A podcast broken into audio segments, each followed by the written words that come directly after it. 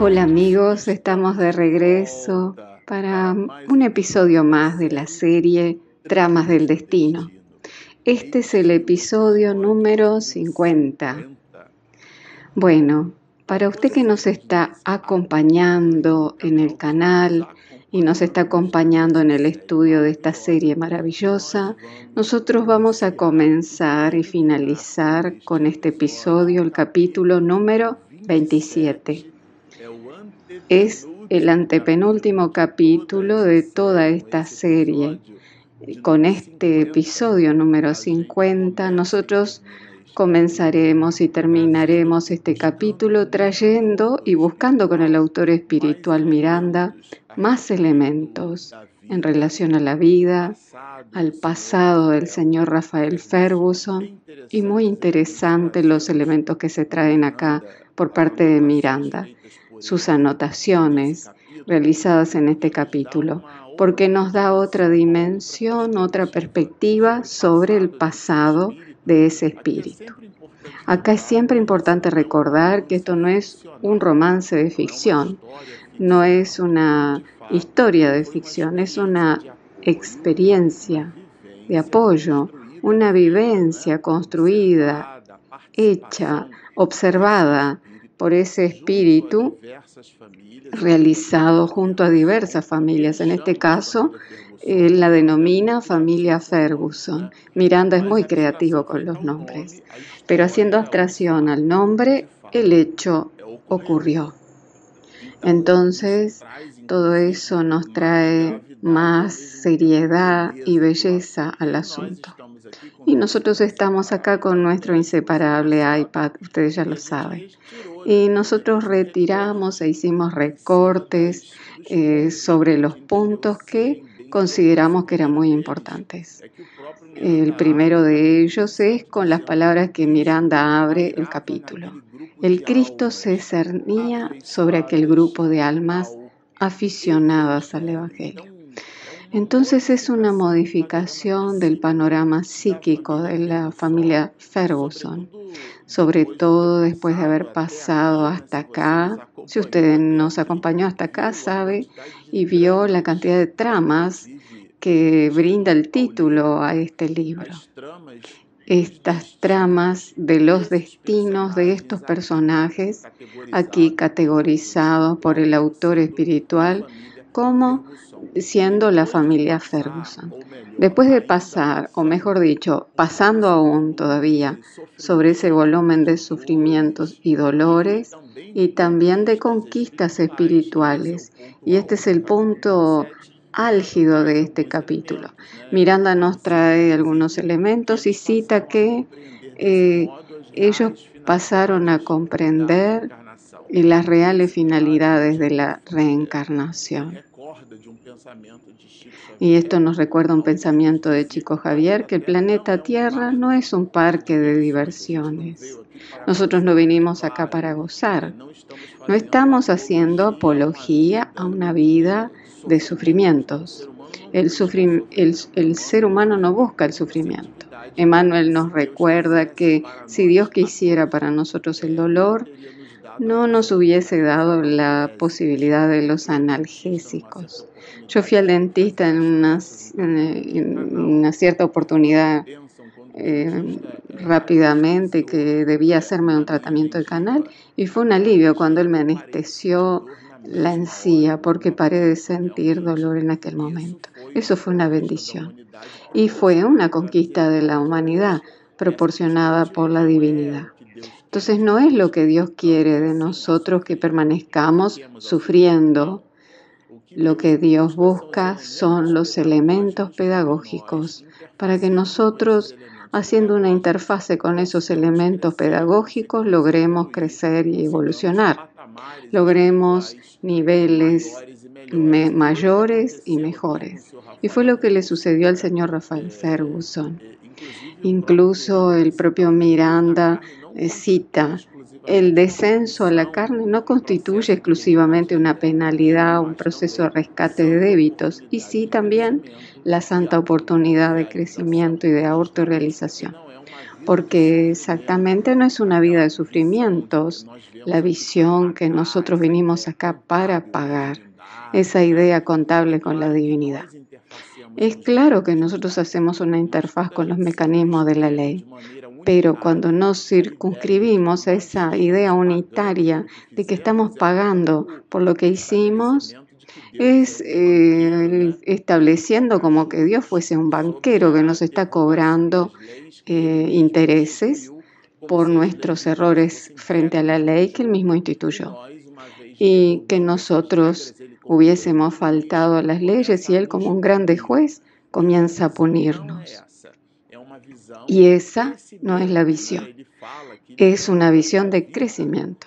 Miranda nos habla de que la vida faculta, permite eh, a los desafectos reencuentros y equilibrios que les permiten ampararse mutuamente, restableciendo vínculos despedazados y reestructurando realizaciones zozobrantes. O sea, realmente son entuertos, conflictos antiguos que estamos buscando reajustarlos. Y claro que el señor Rafael para él no fue diferente. Y nos habla sobre Rafael ahora. Eh, Rafael, realmente victorioso sobre sí mismo, guardaba en su rostro, así como en su cuerpo, las señales y las mutilaciones de las batallas ásperas que tuviera que atravesar para reencontrarse. Acá, entonces nosotros observamos una especie de dicotomía, una relación dual entre el mundo real y lo que Platón llamaba el mundo ideal, el mundo de las ideas, no en la idea desde el punto de vista del pensamiento abstracto, o de nuestra capacidad cognitiva de deducir la realidad objetiva. Él hablaba del mundo trascendente, del mundo inmanente, desde donde todo procede, que de una cierta manera nosotros podemos comprender cómo eh, lo que hoy los espiritistas denominamos mundo espiritual, erraticidad, plano espiritual. Entonces esa idea del mundo ideal el mundo trascendente es el mundo real, desde donde incluso, eh, según la tesis platónica y socrática, provienen las ideas. Los conceptos de ideas innatas, ese pensamiento filosófico de la innatitud, que es colocada por Allan Kardec incluso en el libro de los espíritus, se debe a esas reflexiones filosóficas. Pero por H o por B, acá la dualidad entre el mundo material y el mundo espiritual puede significar objetivamente que nosotros vemos a una persona y la juzgamos por el cuerpo físico que porta, por la altura, por el perfume, por la ropa que usa, por el auto que lleva y la trae, por las deformidades físicas. Pero en el caso del señor Rafael era un espíritu que presentaba graves deformidades físicas, porque después de casi 20 años, que fueron en realidad 16 años, hasta que regresó a su casa, él vivió en el hospital situaciones muy dolorosas y fueron mutilaciones en vida. El mal de Hansen o la lepra, comúnmente llamada, ella realmente producía en el pasado dolores morales, porque la persona se iba mutilando en vida partes de los dedos, de las orejas, de la nariz, una expresión felina con la fase alterada. Y eso le traía al espíritu una compulsión al dolor, en el caso del señor Rafael no fue diferente. Y ese dolor compulsorio le había modificado la estructura brutal del temperamento férreo, de cuyo esfuerzo supo aplicar las reservas de energía para las... Eh, y acá habla de las labores. El punto alto es ese. En la visión espiritual allí estaba caracterizado el progreso espiritual de aquella alma. Sin embargo, el cuerpo presentaba severas mutilaciones y deformidades. Entonces, en esa relación dual, la forma en la cual nosotros miramos y evaluamos las cosas. Acá el señor Rafael, eh, apoyado en sus eh, conflictos del pasado, eh, Miranda menciona, el reino de los cielos debe ser tomado por asalto. Entonces, vamos allá. Lo que tenga que tenga que hacer, lo hago. Es como alguien que necesita lavar los platos después del almuerzo y mira y dice, mi Dios, ¿cuánto tengo que lavar? Y si lo que permanecemos pensando en mi Dios, mi Dios, no lo hacemos. Entonces es aquello de hagámoslo. Hay una propaganda de una de, deportes que dice do it. Entonces es eh, eh, hágalo. Y sin mirar para atrás, dice el texto.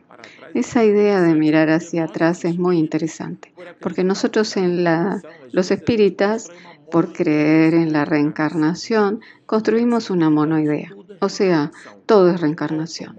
Y en el automóvil, el espejo menor es el retrovisor. Eh, los retrovisores del auto son tres, pero el parabrisa es enorme, porque el retrovisor, la visión hacia atrás, de ahí procede la expresión retrovisor, es solo una referencia. El objetivo de nuestra atención debe ser hacia adelante deberemos vivir el día a día y, o sea, por eso se llama presente, mirando el futuro, teniendo como referencia y no como vivencia el pasado. Hay muchos de nosotros que vivimos en el pasado. Ah, antiguamente era bueno, antiguamente era mejor. Desde el punto de vista sociológico y antropológico, nos trae reflexiones, porque la humanidad eh, y eso está bien descrito en la tercera parte del libro, los espíritus, la humanidad evoluciona. Entonces nosotros estamos pasando por procesos de evolución, de modificación. Eh, por ejemplo, en una balanza de pesas de dos platos, eh, tenemos el ajuste hacia un lado y hacia el otro, hasta no encontrar el ajuste.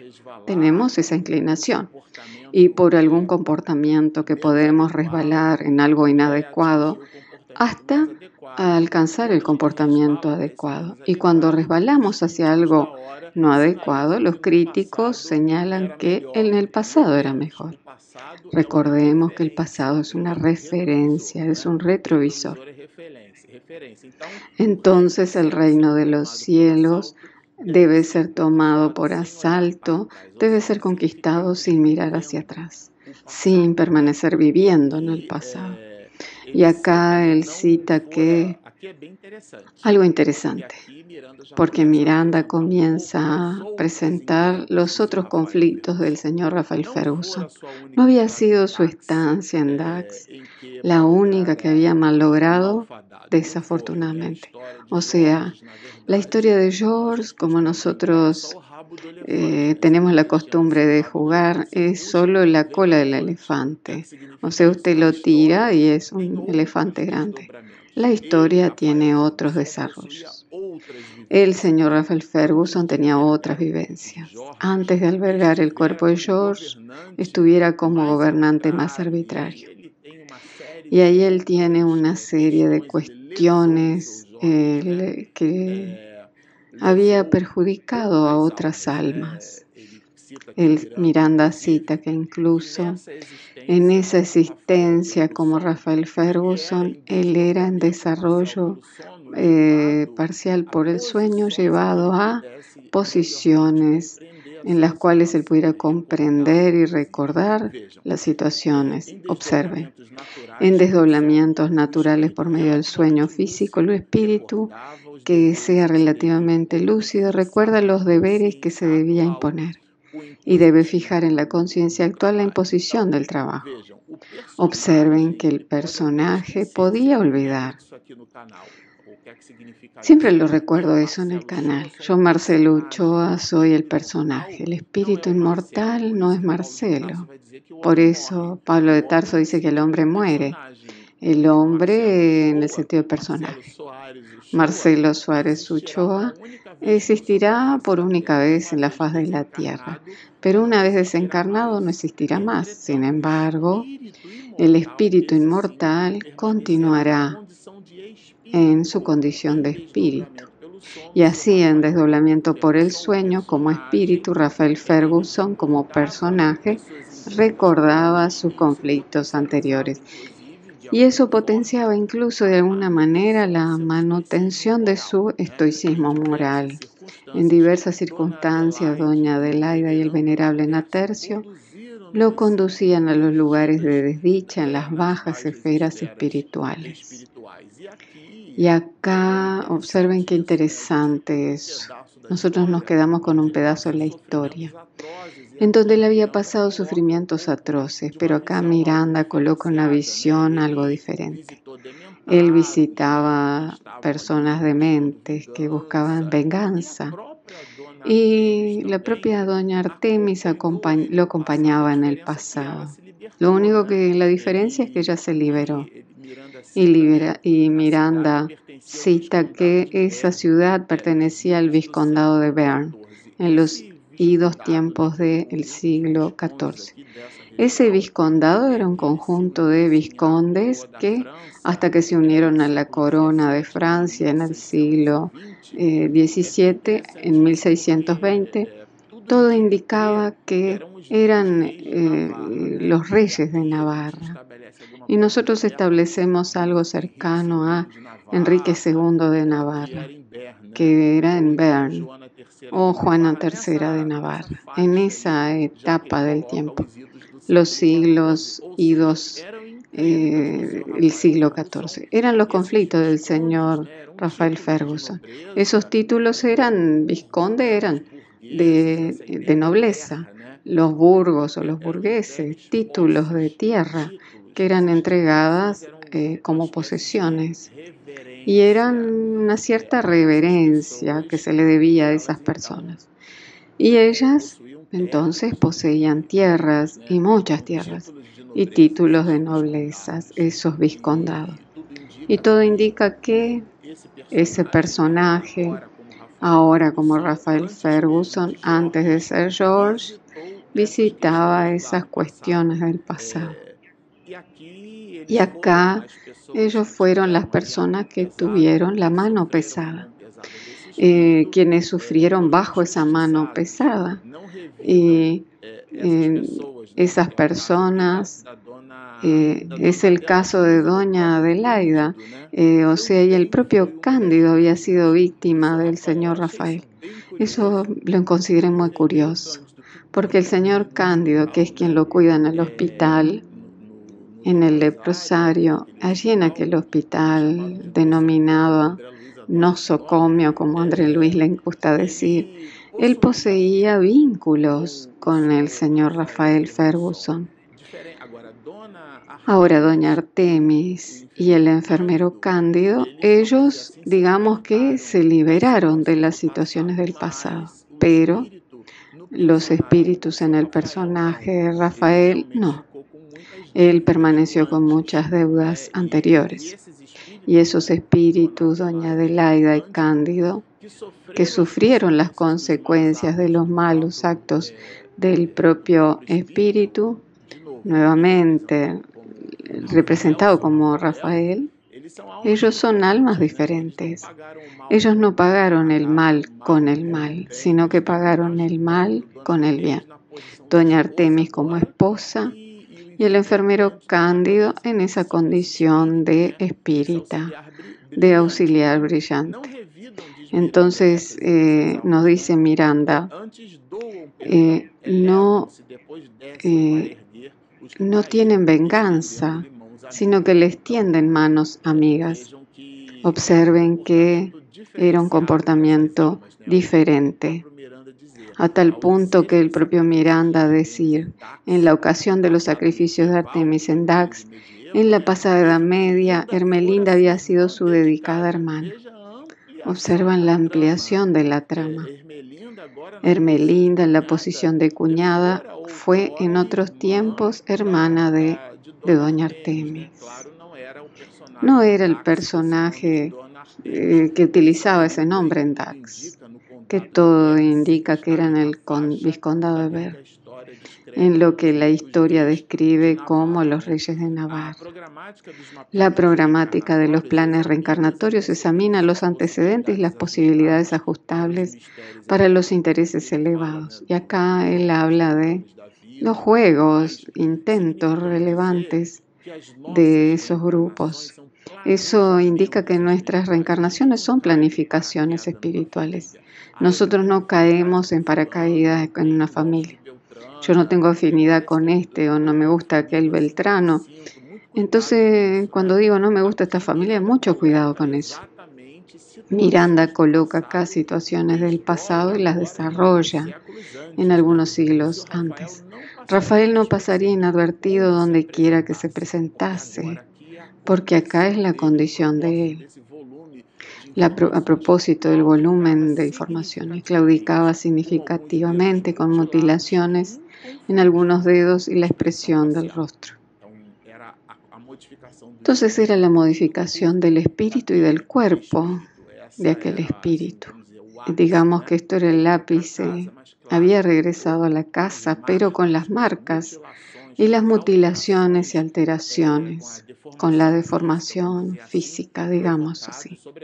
Sobre todo en aquella época en donde el tratamiento era basado mucho en el efecto y no en la causa. Eran tratamientos superficiales. Y Miranda cita esto acá porque buscaba y ya era espírita y comprendía los complejos mecanismos de la reencarnación. Y Rafael buscaba la casa espírita, pero se sintió un poco eh, avergonzado porque las personas iban a quedar mirándolo. Y allí la medium Epifania en un diálogo dice, ¿qué es eso? Esta es la casa de Jesús. Expusiera la medio, en donde los hijos del Calvario que somos casi todos, encontramos aliento y amparo. Si, si aquí no viniéramos, ¿para dónde iremos? Eh, que no se preocupe el querido hermano Rafael y que venga a ayudarnos. Y acá habla de que la casa espírita no es un de salón de desfile, de bellezas, y hasta juegan con esa idea y él pasa a hacer mayores esfuerzos y nosotros podemos imaginar lo que habrá sido para ese hombre vencer aquella vergüenza o aquella inhibición. Y Miranda lo llama inhibición inicial y luego encontrar una naturalidad. En la sociedad espiritista, los hombres deben valer por sus méritos interiores, jamás por las lentejuelas o adornos exteriores. Esto acá es muy interesante, porque incluso dialoga con los, los este, conceptos de área VIP que muchos colocamos en las actividades espiritistas, porque el valor de las almas es el valor moral. Y el valor moral, desde nuestras perspectivas, no tenemos un medidor para determinar la moral de las personas. André Luis nos dice que el, el psicómetro que mide el aura, pero eso es allá en el mundo espiritual. Acá nosotros no tenemos esos artefactos. Imagínense la complejidad que serían las relaciones sociales si fuésemos capaces de evaluar eh, la vida de los demás con un equipamiento en la mano o buscando, eh, digamos, medir la grandiosidad o no de aquel espíritu. Nosotros no poseemos esos mecanismos. Y acá Miranda recuerda que la evaluación nuestra no puede ser apoyada en el perfume, en el auto. Cuidado con esas cosas. La crítica mordaz, la censura ácida la observación infeliz no pueden tener acogida en donde se cultiva el mensaje del Evangelio. Acá es una forma sutil para denominar la murmuración. Cuando dice, mira, ni te cuento, que no cuente realmente, que tengamos cuidado con lo que nosotros eh, permitimos dentro de la relación conocida como eh, lo que dejamos pasar por las tres filtros de Sócrates. cuando alguien promueve eh, algo, nosotros tenemos que ver los tres criterios. Lo que usted tiene para decirme es verdadero. Puede ser una mentira, una falsedad, puede ser una falacia. Es verdadero, ese es el primer criterio. El segundo, eh, ¿trae alguna utilidad? Hablar, por ejemplo, o establecer un mecanismo de injuria o hablar sobre comportamientos de alguien, ah, es un ladrón. A pesar de que él tenga ese comportamiento verdadero y que lo identificamos al acto de robar como un trazo de carácter de aquella persona, entonces es verdadero. Pero yo construyo algo útil, aquello promueve algún bien, es la segundo, el segundo filtro. Primero si es verdadero, segundo si es útil y por último, y no menos importante, si eso promueve el bien. Entonces este es un criterio que nosotros espiritistas deberemos observar. Y el señor Rafael Ferguson, la casa espírita, lo amparó dentro de esos criterios, sin preocuparse por su estructura física. Y así él fue estimulado fue abrazado por los hermanos de Ideal. Ahora él es espírita. Rafael Ferguson encontró estímulos para proseguir en la tarea. Se enganchó en servicio modesto.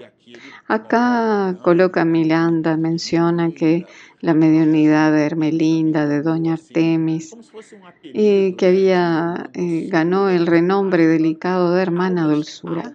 Nosotros nos imaginamos almas realmente gastadas, desgastadas por el dolor. No es un cuento de hadas, es una vida, la vida de esos espíritus. Y observen la grandeza moral de este espíritu.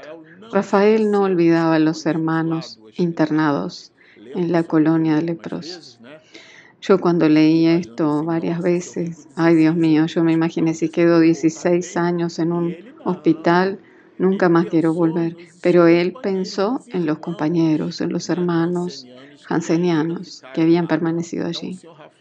Rafael no olvidaba a los hermanos internados en la colonia leprosos y propuso al médico, al doctor Armando Pasos, que quien lo había cuidado y le había hecho ese, ese auxilio a la familia, que le propuso si ir allá a aquel espacio.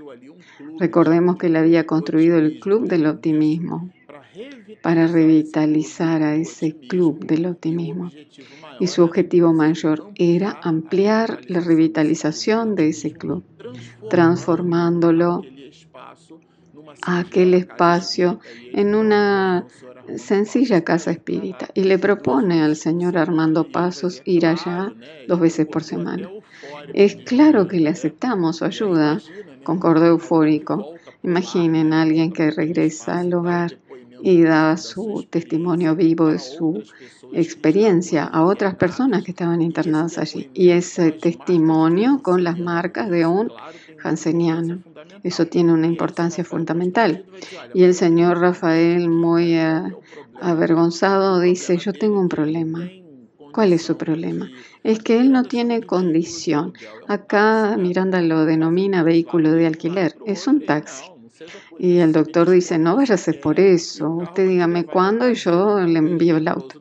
Entonces él es leproso del alma, eh, se adentraba por la colonia de la agonía para ayudar en nombre de Jesús. Esa es la postura, la modificación del señor Rafael Ferguson. Por eso Miranda denomina este capítulo caridad, de discreción y devoción al bien.